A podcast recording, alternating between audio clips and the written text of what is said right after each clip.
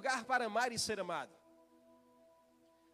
Nós lemos aqui o registro de Atos capítulo 3, o verso 1 até o verso 8 ou 9, falando sobre um momento tão especial em que Pedro e João, que representavam a igreja daquele lugar, naquele momento, vivem uma experiência sobrenatural, movida por Deus na direção de alguém, de uma pessoa. Porque igreja tem a ver com pessoas, irmãos. Igreja não tem a ver com prédio, estrutura. O prédio, a estrutura, ele é necessário. Mas a igreja tem a ver com pessoas. Nenhuma igreja sobrevive só do prédio, da estrutura. Uma igreja ela sobrevive das pessoas que se tornam igreja, que pertencem a essa igreja. O texto nos apresenta uma igreja em movimento, uma igreja funcionando. A Bíblia diz que a hora era a hora nona. Essa é uma expressão grega, uma expressão judaica, porque eles separavam as horas por porções. A cada três horas era uma porção específica. E quando chega três da tarde, é conhecida como a hora nona para os judeus. Então, era o costume ter culto de oração pela manhã. Deu glória a Deus por isso. Era costume ter culto de oração às três da tarde. Deu glória a Deus por isso. E era costume ter um culto de oração à noite. Deu glória a Deus por isso. Porque a igreja estava em movimento, a igreja estava em oração. Uma igreja, ela precisa estar funcionando em oração. E não é à toa que nós temos um culto aqui às três da tarde, nas terças-feiras. É porque também a gente segue esse princípio como igreja. O princípio de que uma igreja em movimento, ela precisa estar em constante oração. E oração tem poder, amém? Diz esse irmão que está ao seu lado, diga assim: a sua oração tem poder. Olha para ele assim, olha para o outro também, balança ele aí nessa noite, porque talvez essa noite chuvosa, frienta, ele está meio que aí preguiçoso. Diga assim, em nome de Jesus. Diga ele em nome de Jesus. Vem agora uma unção de avivamento sobre você. Olha para ele e diga mais uma vez: a tua oração tem poder, meu irmão. Por quê? Diga assim, porque a Bíblia diz que a oração de um justo, ela muito pode em seus efeitos. Diga assim, não sou eu que estou dizendo, é a palavra que está afirmando para você. Então oração tem poder. Uma igreja que ama, ela ora, irmãos. Uma igreja que ama, ela ora. Uma igreja que ora, pastor, ela avança. Uma igreja que avança, ela conquista. Uma igreja que conquista, ela cuida. Uma igreja que cuida, ela cresce. Uma igreja que cresce, ela cumpre a sua missão. Uma igreja que cumpre a sua missão é uma igreja cheia de Deus para o seu tempo. E uma igreja cheia de Deus para o seu tempo é uma igreja para um lugar para amar e ser amado. Irmãos. Nós somos essa igreja. Esse texto nós lemos, Pedro e João representava a igreja, cheia de poder de Deus para tocar nas pessoas. A razão dessa igreja existir aqui nesse lugar é para tocar nas pessoas. É para alcançar as famílias. Somos uma igreja com o amor de Deus em movimento. Por quê? Porque o Senhor nos chamou para propagar. Deus te chamou para você ser um propagador do amor dele na sua vida, um propagador do evangelho. Deus não te chamou para você estar parado, Deus não te chamou para você estar acomodado. Balança a pessoa aí, diga assim: "Ei, crente pentecostal, vai lá". Eu gosto disso, irmãos, para você botar fogo nessa pessoa que está ao seu lado. Vai lá, diga assim: "Se você entrou frio aqui, você vai sair daqui queimando hoje" em nome de Jesus, porque a presença do Senhor está nesse lugar. Então balança ele assim e diga assim: olha, crente pentecostal, o Senhor te chamou para você ser boca profética no seu tempo. Diga assim: o diabo quer te calar, mas Deus quer usar a sua palavra, a sua boca. Deus quer usar a sua boca. Abra os seus lábios e deixa Ele te usar onde você estiver. Deus nos chamou para sermos propagadores. Pedro e João estavam fazendo isso, propagando o amor de Deus, propagando o Evangelho, propagando o poder de Deus. Nós não estacionamos no amor de Deus. Ah, porque Deus me ama, Deus me ama, e o seu amor é. Deus me ama, mas o amor de Deus não te estaciona. Você não pode ficar estacionado porque Deus simplesmente lhe ama. Porque o amor dele, a Bíblia diz que nos constrange, não nos estaciona. Se fosse para estacionar, Paulo dizia: o amor do Senhor te estaciona. Paulo diz: o amor do Senhor te constrange. E essa palavra constrangimento não é o constrangimento que a gente fica envergonhado porque a gente fez alguma coisa errada. Não. Constrangimento é te direcionar. É uma nova direção. É um novo impulsionamento. O amor do Senhor te impulsiona a você fazer tudo aquilo diferente do que você fazia antes. Então nós não podemos estacionar no amor de Deus. Nós somos impulsionados por esse amor para amar. Tudo começa com a vontade de orar, irmãos. É orando que nós funcionamos bem. É orando que nós passamos a tirar o ódio do nosso coração por pessoas. É orando que a gente vence as amarguras na direção de pessoas. É orando que a gente vai vencer as inimizades que acaba o diabo construindo na nossa vida. É orando que a gente propaga o amor de Deus. É orando que tudo começa a funcionar na sua vida. Nós estamos aqui para amar as pessoas e amar da forma que Deus ama. Amar de um jeito que a gente consiga resgatar essas pessoas através do amor de Deus. E essas pessoas, por serem amadas, terão um novo prazer na vida o prazer de amar a Deus como Pai. Deus quer nos usar como igreja para fazer isso acontecer na vida de muitas pessoas. Uma multidão de pessoas precisam ser alcançadas pelo amor de Deus que está em você, que está em mim. Não está nesse prédio, está em nós. Não está nas salas, está em nós. Não está no telão, está em nós. Não está na luz, está em nós. O amor de Deus está em nós. O amor de Deus está em você. E Deus quer propagar isso para a vida de pessoas. O prédio é apenas intencional, irmãos. A cor da parede preta é intencional. Porque dá uma ideia de infinito, e até para as fotos fica bom, não tem nada a ver aqui com trevas, preto. Aqui nós somos intencionais, tudo para Deus falar os corações, tudo para Deus tocar, tudo para Deus amar as pessoas. É por isso que a Bíblia ensina que nós devemos amar até os nossos inimigos. Por quê? Porque, irmãos, nós nos movemos na direção das pessoas desconhecidas por nós, mas que são conhecidas por Deus. Você, Deus usa você na direção de um desconhecido seu, mas nunca foi desconhecido de Deus. Porque Deus já tinha planos para usar você na direção dessa pessoa. Alguém talvez evangelizou você que você nunca viu antes. Você era desconhecido dessa pessoa, mas você não era desconhecido de Deus, porque Deus tem os seus dias contados e registrados por Ele. Deus se apresenta a pessoas na igreja que você nunca viu antes. Era desconhecida sua, mas nunca foi desconhecida de Deus. É por isso que a Bíblia nos ensina que nós devemos amar até os nossos inimigos. Como assim, pastor? Porque é inimigo seu, não de Deus. Vocês estão me entendendo aqui? Então não bloqueie o agir de Deus sobre a sua vida. Não bloqueie Deus usar você onde você está. Que você seja essa fonte de amar as pessoas e ser amado por elas. A igreja é esse lugar onde nós precisamos amar e ser amados. A igreja é esse lugar que nos ensina a amar de forma diferente que o mundo ensina. A igreja é aqui o lugar onde fala do amor ágape. Não amor eros que o mundo ensina, mas o amor ágape, o amor de Deus por uma pessoa. E quais são as características de uma igreja que se move nesse amor? Quando a gente olha para um texto como esse, a gente vê a igreja aqui. Não sei se você viu, mas eu vi a igreja, que Deus mostrou a igreja. Através da vida de Pedro e João, a igreja estava ali em movimento. Eles estavam indo para a igreja, e a igreja estava neles.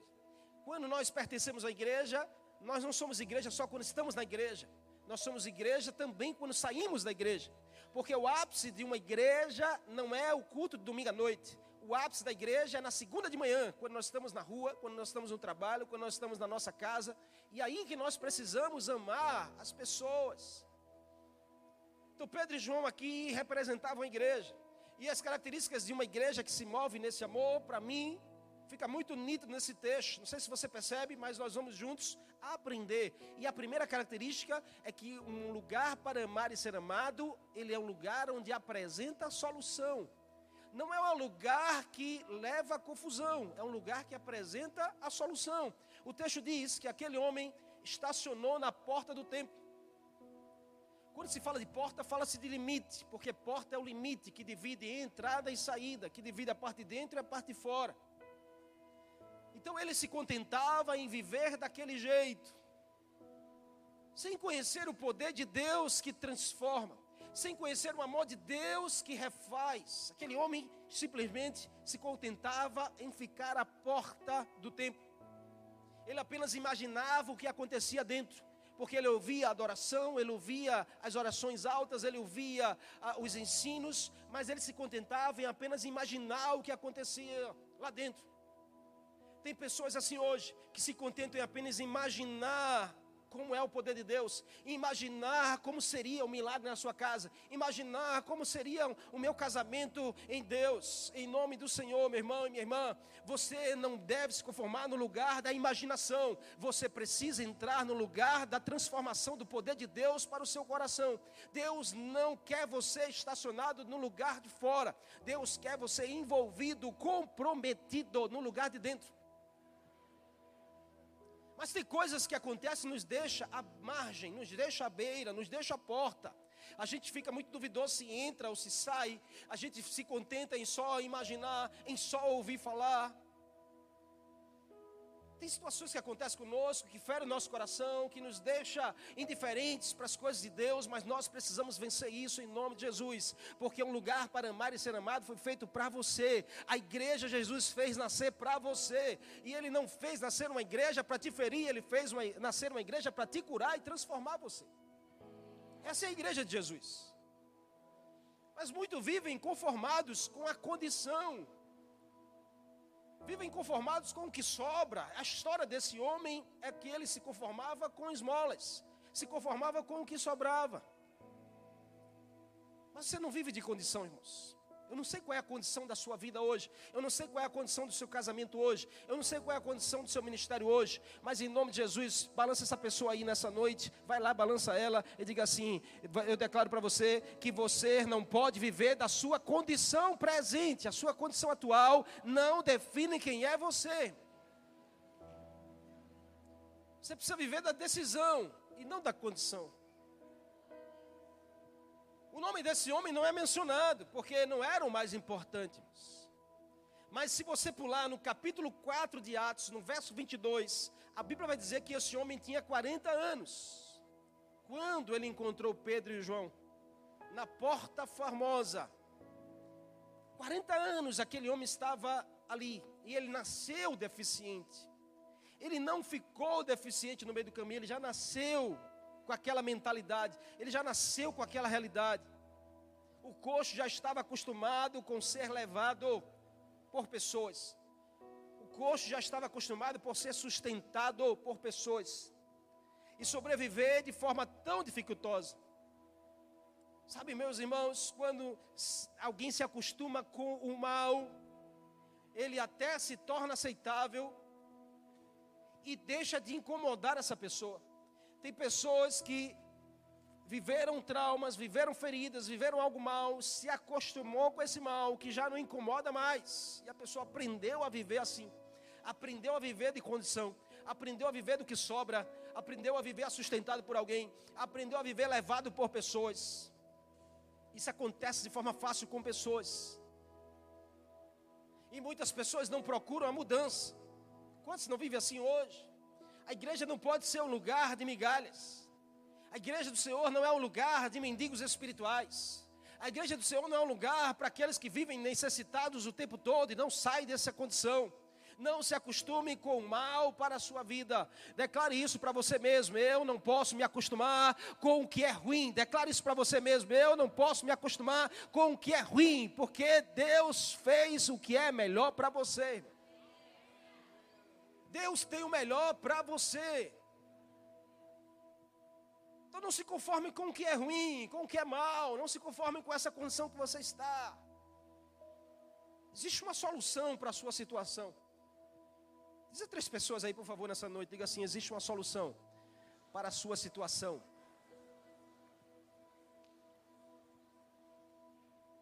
Você crê nisso? Deus espera pela sua decisão, irmãos. O texto diz que aquele homem estava na porta formosa. partir dessa expressão, a partir dessa expressão, a gente vai entender que a Bíblia ensina que Porta Formosa representa o relato da entrada para o reino de Deus. Porque ali no templo existiam várias portas em Jerusalém, e ainda existe. Se você estudar a história de Jerusalém, você vai ver que existe 12 portas na muralha que cercam a cidade.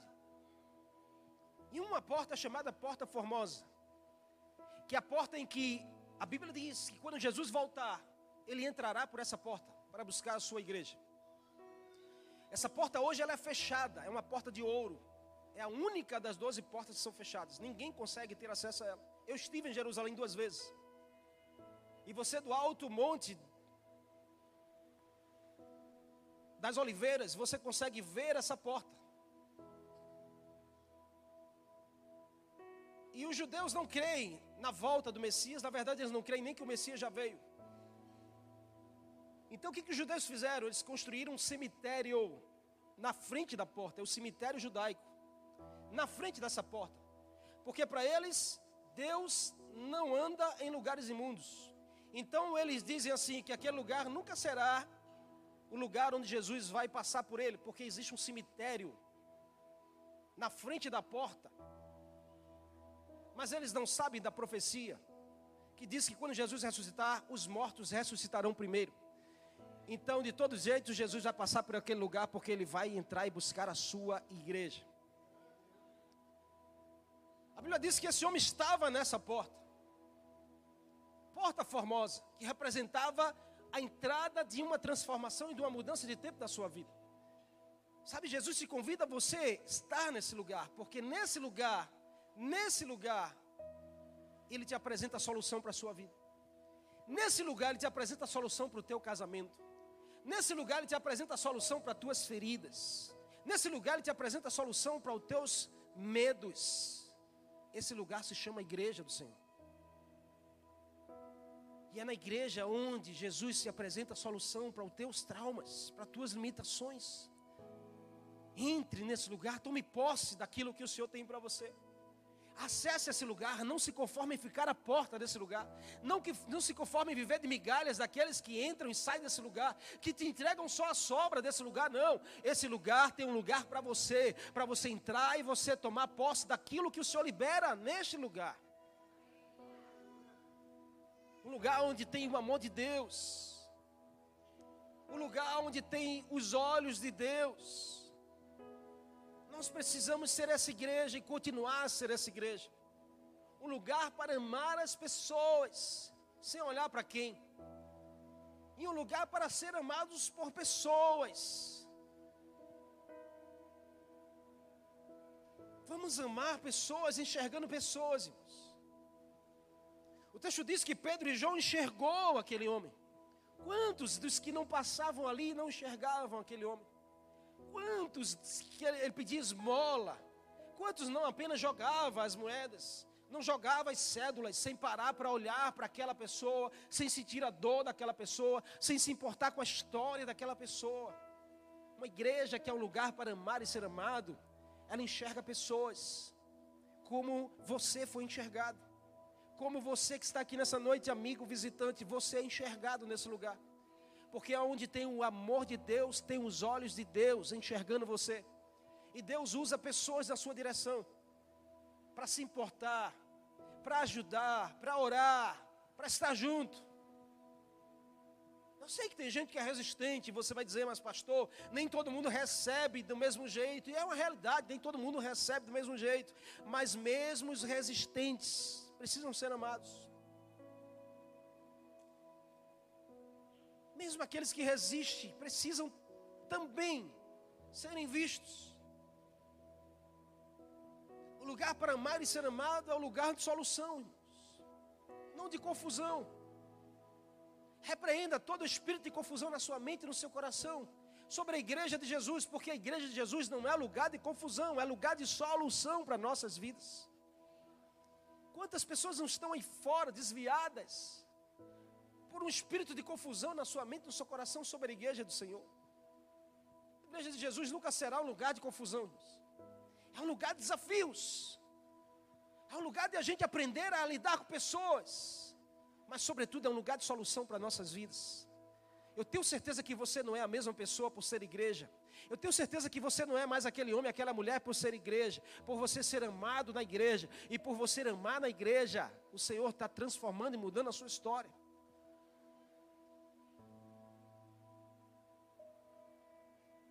Então, um lugar para amar e ser amado é um lugar que apresenta solução. Sempre nós estaremos aqui para apresentar solução para as pessoas. Essa é a nossa missão, amém? Posso ouvir um amém? Essa é a sua missão, o Senhor te chama para isso. E de pregar o Evangelho a toda criatura. O que, que Jesus está dizendo? Não é só abrir a Bíblia, irmãos, e ficar pregando lá. Você vai para o inferno se você não aceitar Jesus, não. É você levar a solução daquilo que o ser humano precisa. Todos precisam do sacrifício de Cristo naquela cruz. Todos precisam do amor de Deus no seu coração. Você pode aplaudir o Senhor por isso?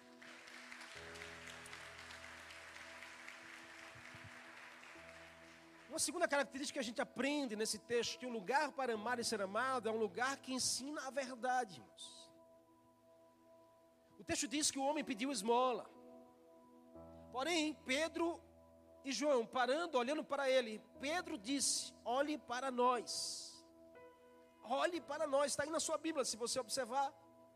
O versículo vai dizer que Pedro olhou nos olhos daquele homem, possivelmente Pedro se baixou para ficar na mesma altura que ele, e disse assim: Olhe para nós. Essa não é uma expressão só literal, no sentido da postura daquele homem, que possivelmente aquele homem, ele tinha 40 anos vivendo daquele jeito, ele já nem mais levantava sua vista, ele apenas levantava sua mão pedindo esmola, e Pedro deve ter dito: Olha para nós, levanta sua cabeça, olha para nós. Mas é muito mais que isso, porque Pedro estava dizendo, não é sobre mim, mas é sobre o que o amor de Deus fez na minha vida. Olhe e enxergue quem eu sou hoje. Pedro estava dizendo, assim também será a sua vida, porque o mesmo amor que me amou é o mesmo amor que quer amar você e mudar a sua história. Nós precisamos ser essa igreja que chama, olha para nós assumimos a responsabilidade de dizer: o amor de Deus tem mudado a nossa história, o amor de Deus tem mudado a minha vida. Eu não sou mais esse homem que eu era antes, eu não sou mais essa mulher que eu era antes, porque o amor do Senhor me alcançou, o amor do Senhor me resgatou, o amor do Senhor me refez. Não era olhar para o homem Pedro e o homem João, não é olhar para a igreja, o prédio da igreja, nem a fachada. Qual é essa igreja? Batista é, é, é, é Batista é assembleano, é universal? É... Não, irmãos, não é fachada da igreja. Olha para nós e dizer: ei, há amor de Deus para você também, assim como tem para mim. Não era olhar para o homem Pedro e o homem João, mas era olhar para o amor de Deus que transformou a vida desses homens. Quem era Pedro quando se encontrou com Jesus? Quem era João quando se encontrou com Jesus com esse amor? Ele estava dizendo assim: Eu não tenho o que você está me pedindo, eu não tenho esmola, mas o que eu tenho hoje eu te dou. Qual? Essa é a essência da igreja. Nós não temos aqui dinheiro para dar às pessoas, mas o que nós temos aqui, nós damos de graça para todo mundo. Essa é a essência da igreja que ama. Essa é a essência de uma igreja que é bíblica, de uma igreja que é cristocêntrica. Ele está dizendo: não tenho o que você me pede, mas o que eu tenho, meu irmão, o que eu tenho de graça, o que eu tenho de perdão, o que eu tenho de compaixão, o que eu tenho de amor, o que eu tenho de afeto, o que eu tenho de solidariedade, o que eu tenho de olhar, e isso eu dou a você, porque eu recebi do Senhor. Em nome de Jesus, olha para essa pessoa aí e diga assim: o que o Senhor fez com você, Ele quer fazer através de você, na direção de pessoas. Certa vez Jesus diz assim, ó, aquele que é muito é perdoado, muito ama. Porque na medida que você recebeu de Deus, Ele quer usar você na direção de alguém. Você está comigo? O que eu tenho de dor? E aí ele diz uma palavra profética. Que quando nós somos movidos pelo amor, nós somos proféticos, irmãos. Porque é só olhar de onde Jesus te tirou. Onde você está hoje? Então, quando você falar na direção de pessoas, você não pode falar de onde você estava. Você precisa falar de onde você está hoje. Quando você tratar com pessoas, você não pode tratar com pessoas de onde você estava, porque ele já te tirou desse lugar. Você precisa tratar pessoas de onde você está hoje. Quando você abraçar e olhar para pessoas, você não pode abraçar e olhar de onde você estava. Você precisa abraçar e olhar de onde você está hoje. A quem muito foi perdoado, muito ama. Pedro disse: O que eu tenho, eu te dou. Levante-se e ande. Por quê? Jesus encontrou Pedro lavando as redes. Jesus diz: Ei, Pedro, levanta-se, anda, vem me seguir, eu vou tornar você um pescador de homens. É assim que eu e você precisamos, irmãos. Usar dessa unção que o Senhor nos deu. Se você já está ressuscitado em Cristo, Diga um amém aí. Se você já está ressuscitado em Cristo, porque você estava morto longe de Cristo, mas Cristo te encontrou e Ele ressuscitou a tua vida, Ele te deu uma nova vida. E se você já está ressuscitado em Cristo, é como Paulo diz agora: você não vive mais para si mesmo.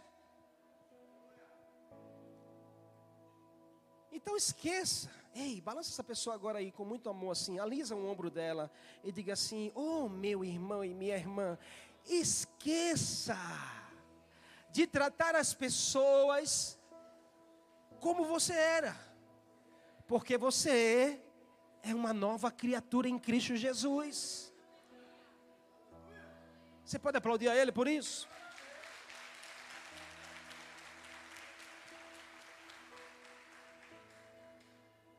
Porque antes, quando eu estava aqui, irmãos, eu era brabo. Eu era sanguíneo, colérico. Eu era tudo.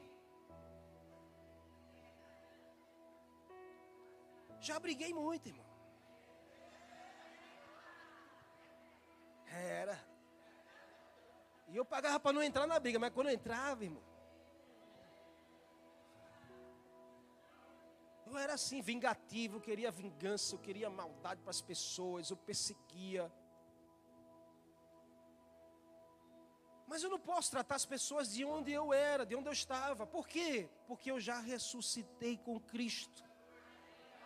Cristo me tirou desse lugar. Efésios capítulo 2, a Bíblia diz que quando eu estava morto nos meus delitos e pecados, Ele veio e me deu vida. Ele me puxou e disse assim: Ó, oh, o teu lugar é aqui.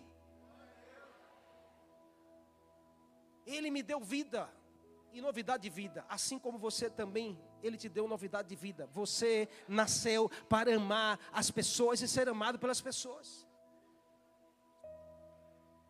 Então, lugar assim é um lugar de ensinar a verdade, é um lugar de tratar as pessoas assim. Pedro disse: O que eu tenho te dou, levante-se e ande. Em outras palavras, Pedro está dizendo: Seja livre do que te aprisiona. Seja livre do teu passado de dor, seja livre do teu passado de feridas, seja livre do teu passado de traumas, seja livre do teu passado de condenação. Hoje o Senhor está dizendo a você nessa noite aqui: levante-se e ande, seja livre, seja verdadeiramente um homem ou mulher livre para aprender a ser amado e amar as pessoas. Seja livre. O que estavam dando não era esmola, mas era a verdade que liberta. Que Pedro estava dando àquele homem era algo que muito mais vale do que qualquer coisa nessa terra, irmãos. E eu tenho certeza que não é porque Pedro não tinha dinheiro, é porque Pedro sabia que o mais importante para a vida daquele homem não era a esmola, mas era a verdade que iria libertar a sua vida. Mas era o amor que iria transformar a sua história. Essa igreja, essa igreja não foca em si mesmo mas na graça de Deus para com as pessoas. O homem queria mais do que tudo a esmola, porque ele vivia daquilo. Mas Pedro queria para ele mais do que esmola, queria a presença de Deus que liberta e transforma. As pessoas chegam aqui querendo coisas materiais, mas nós, como igreja, precisamos querer para as pessoas muito mais do que coisas materiais. Nós precisamos desejar que a verdade entre e liberte, que transforme. A gente sempre diz aqui, a gente não é igreja assistencialista. Nós doamos centenas de cestas básicas. Nós fazemos vários impactos com o nosso ministério de ação social e evangelismo. Mas o mais importante do que a cesta é a verdade que transforma e liberta a vida da pessoa.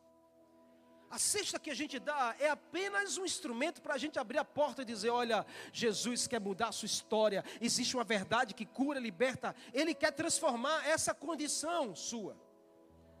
A gente, como igreja, não mantém pobreza, não mantém migalhas para ninguém, irmãos, porque a gente, como igreja, a gente leva o poder de Deus para transformar as pessoas nós saímos desse lugar. Então nós sabemos que é possível também Deus arrancar desse lugar todas as pessoas. Você está comigo?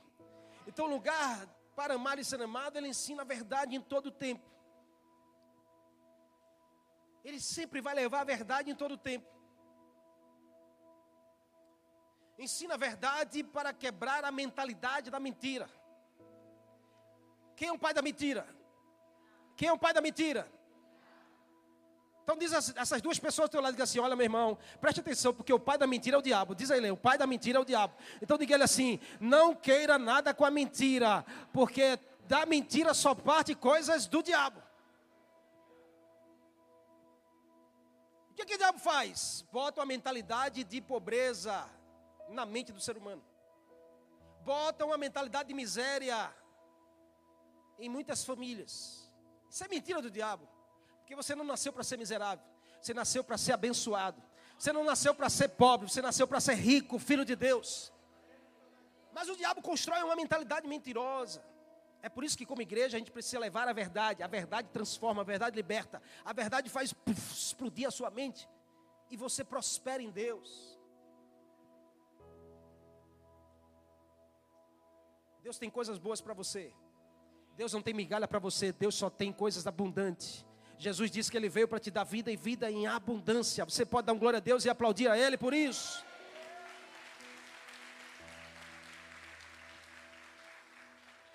Mas, pastor, a minha, minha dor, a minha dor, pastor, ah, pastor, o senhor não conhece a minha história. Irmãos, deixa eu te dizer uma coisa, tá bom? Que a gente trata aqui com a verdade. Deus não se comove com o seu lamento, não. Deus não se comove com o seu lamento. Deus não se comove nem com as suas lágrimas, com seu coitadismo, com sua autocomiseração. Não faz Deus se amar mais, porque Ele te ama, independente da situação que você está vivendo. Deus se comove com a sua decisão. O que chama a atenção de Deus não são suas lamentações, são as suas decisões. Por quê? Porque o amor de Deus não é como o amor de novela, irmão. A gente acaba dizendo aí, eita, quanto mais eu chorar, mais Deus vai me amar. Quanto mais eu reclamar, mais Deus vai me amar. Quanto mais eu lamentar, não, irmãos, o amor de Deus não é como o amor de novela. O amor de Deus é como o amor de um pai. O amor de um pai. Você quer mover o coração do seu pai? É a sua decisão. Então Deus espera a nossa decisão de mudança. A mão de Deus está estendida para nós. Naquele dia, Pedro disse assim: Olha, levante e ande, se liberte disso, Deus quer mudar a sua história. E eu, como igreja, estou aqui para te ajudar. Pedro estendeu a mão para o homem, como igreja. Nós estamos aqui para ajudar e amar as pessoas, a mudar a mentalidade das pessoas a levar essa verdade que tem poder de libertar todas as pessoas. A verdade te liberta, João 8:32. E conhecereis a verdade, a verdade vos libertará. A Bíblia diz que quando o homem segura na mão de Pedro, de um salto só, irmãos, o homem se levanta e os seus pés são endireitados pelas mãos do Senhor. Deus começou a endireitar aquilo que estava torto. Deus começou a ajeitar aquilo que estava sem jeito. Assim será sobre a sua vida e a sua família. Deus, quando coloca a mão, Ele começa a endireitar, começa a colocar as coisas no devido lugar. que desbloqueou o milagre não foi a prata nem o ouro, mas foi a fé e o amor em ação. O levante-se e ande era afirmando: olha para nós, a mão de Deus está estendida, dizendo a você: é possível você viver algo sobrenatural.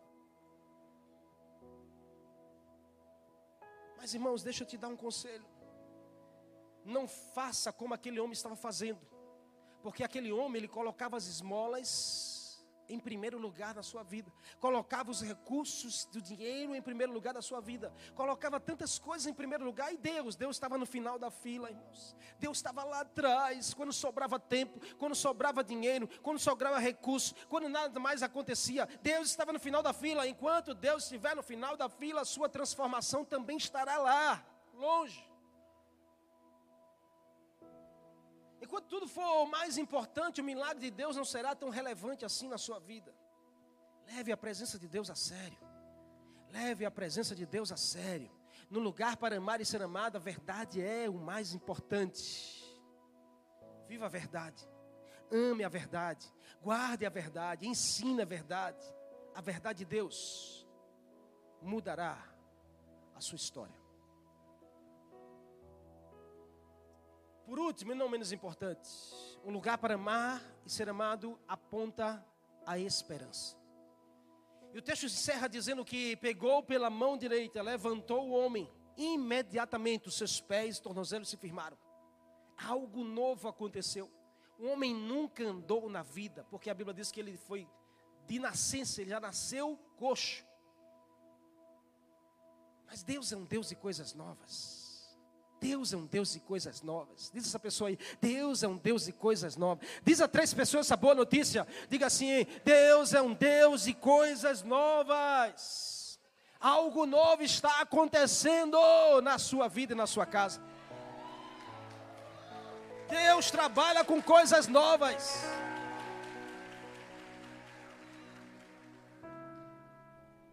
Quarenta anos vivendo daquela condição.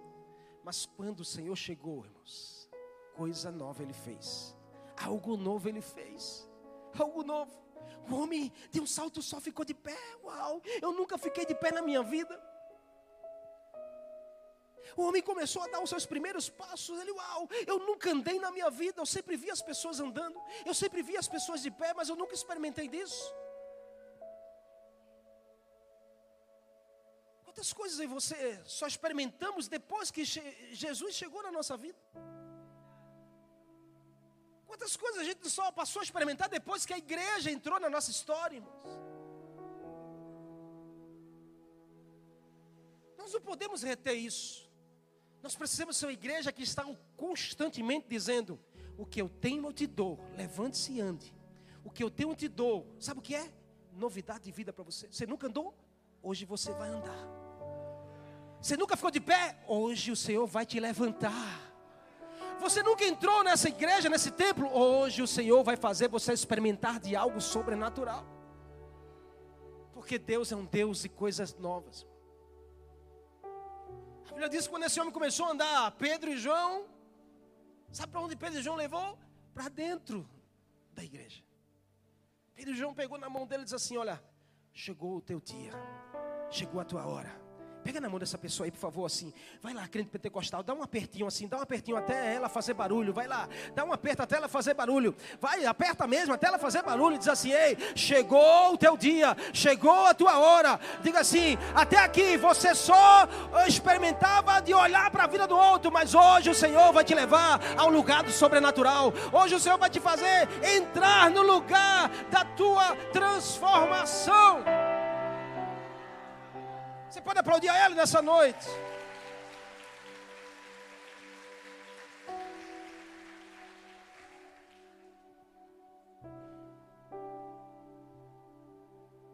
A Bíblia diz que quando Pedro e João entraram com o homem no templo, o texto vai dizer, está aí na sua Bíblia.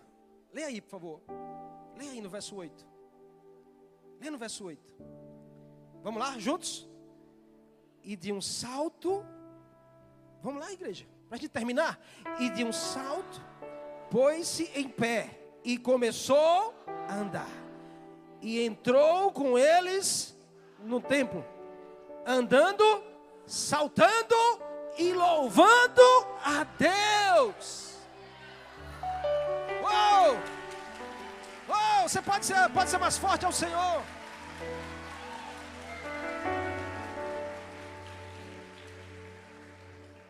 Irmãos, como pode isso? Um homem que 40 anos estava sentado à porta, só vendo as experiências dos outros, só ouvindo, imaginando o que estava acontecendo lá dentro. O texto diz que de imediato, de um salto só, o homem entrou andando, para depois ele dizer assim, que as pessoas olhavam e diziam assim: Uai, ele está andando, porque ele está segurando na mão de Pedro e João. Aí o homem diz: É, deixa eu te provar o milagre que o Senhor fez. Eu não fico só andando, eu fico saltando. Aí alguém olhou e disse assim: Oxe, mas saltar? Isso não quer dizer nada. Ah, é? Deixa eu te mostrar o milagre que o Senhor fez na minha vida. Eu não só ando e não só salto. Eu agora adoro ao Deus vivo, ao Deus que mudou a minha história, ao Deus que me transformou, que mudou a minha mente, me tirou da miséria e está me levando ao lugar da bênção. Esse homem não precisou, precisou passar pela EBD, precisou passar pelas escolas de fundamento, discipulado, TLC, para poder adorar Deus. A Bíblia diz que foi na mesma hora porque quando Deus pega, irmãos, balança esse crente pentecostal aí, diz assim: quando Deus resolve te pegar, diga assim: quando Deus resolve te pegar, porque nesse lugar Ele vai te pegar, diga ele assim: Ele vai te pegar nessa noite, e quando Ele resolver te pegar, ah, meu irmão, você vai falar em línguas, você vai adorar, você vai chorar, vai se quebrantar, você vai levantar as duas mãos, você vai até se ajoelhar, porque quando Deus resolve pegar, irmãos, é na hora. Fica homem durão aqui.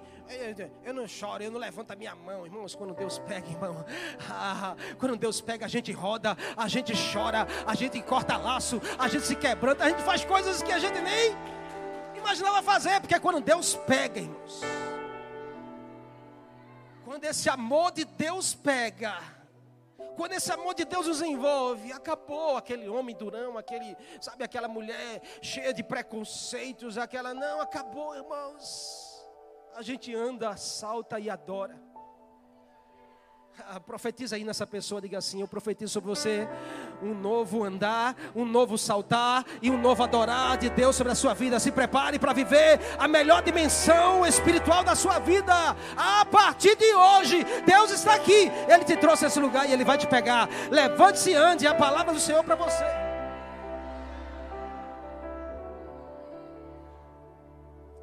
lugar de amar e ser amado aponta para a esperança. Pedro e João levaram eles para o lugar da esperança. Pedro e João estavam dizendo: Seja bem-vindo ao lugar onde você será amado e você amará, assim como o Senhor fez na sua vida. Aquele homem estava atrás de coisas materiais, mas a igreja do Senhor ofereceu algo sobrenatural. Preste atenção que Deus vai te usar nessa semana Deus vai te usar nessa semana. E se Deus resolve te usar, Ele coloca os recursos na sua mão antes mesmo de você saber. Então tem coisas que vai chegar até você, você não sabe nem porquê, mas depois Deus vai dizer: Ei, porque eu quero usar você na direção de pessoas.